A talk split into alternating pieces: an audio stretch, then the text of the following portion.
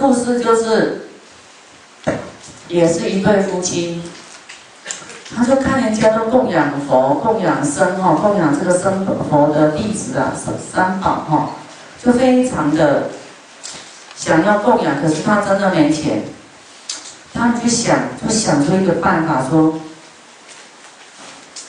哎，我们都没钱怎么办？我们这么穷，再不供养哦，我们下一辈子。一定没饭吃，就他们两个就想说，用什么方法可以做大供养？因为僧团很多人，哦，不是只有供养佛一个人。就他们两个就想说，那不然我们来卖自己好了。他就去跟一个员外哈，就是一个商人讲。跟他协议说，我们两个以后来当你的奴仆啊，做你一生的奴仆，好不好？我跟你换换钱。他说换钱，那换多少？他说换十两。他说可是我要六天以后哦才能来啊，哦。他说好，那六天以后你这些钱要没有办法还，你就要来当我的仆人哦。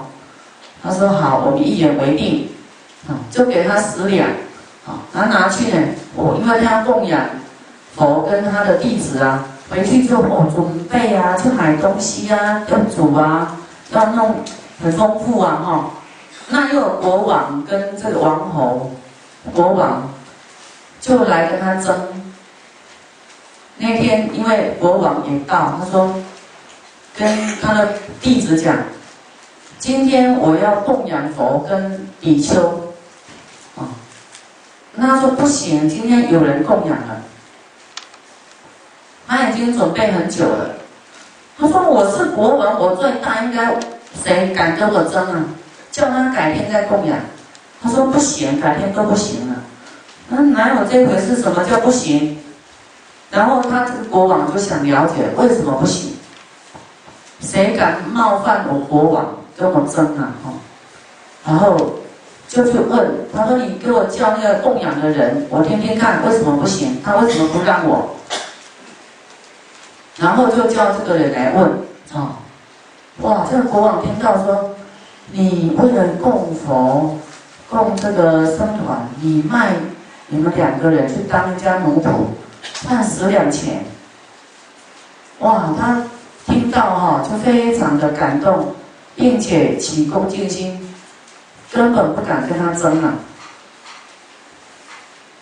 他说：“哇，你这个真的是太撼动我的心了。”他说：“好，那令你供养，你供养的心啊，令我敬佩。”啊，他也马上呢，赐给他很多很多的金银财宝及这个地呀，割一块地给他。他这一生马上就解脱，又翻身了。哦，卖自己去当奴仆啊！他心甘情愿，而且守这个诚信，哈。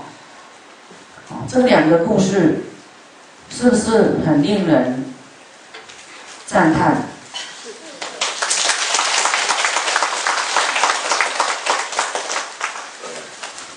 所以有一个法则。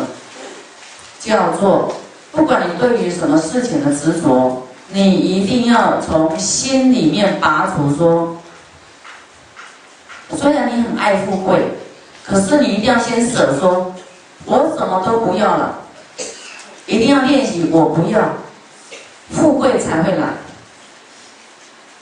你要富贵，抓着富贵，富贵不会来。你是有限的富贵而已。你要创造更大的空间，富贵生机，或是改变你目前的，你一定要舍下这个欲望，说我不要了，马上看到效果，他就来了。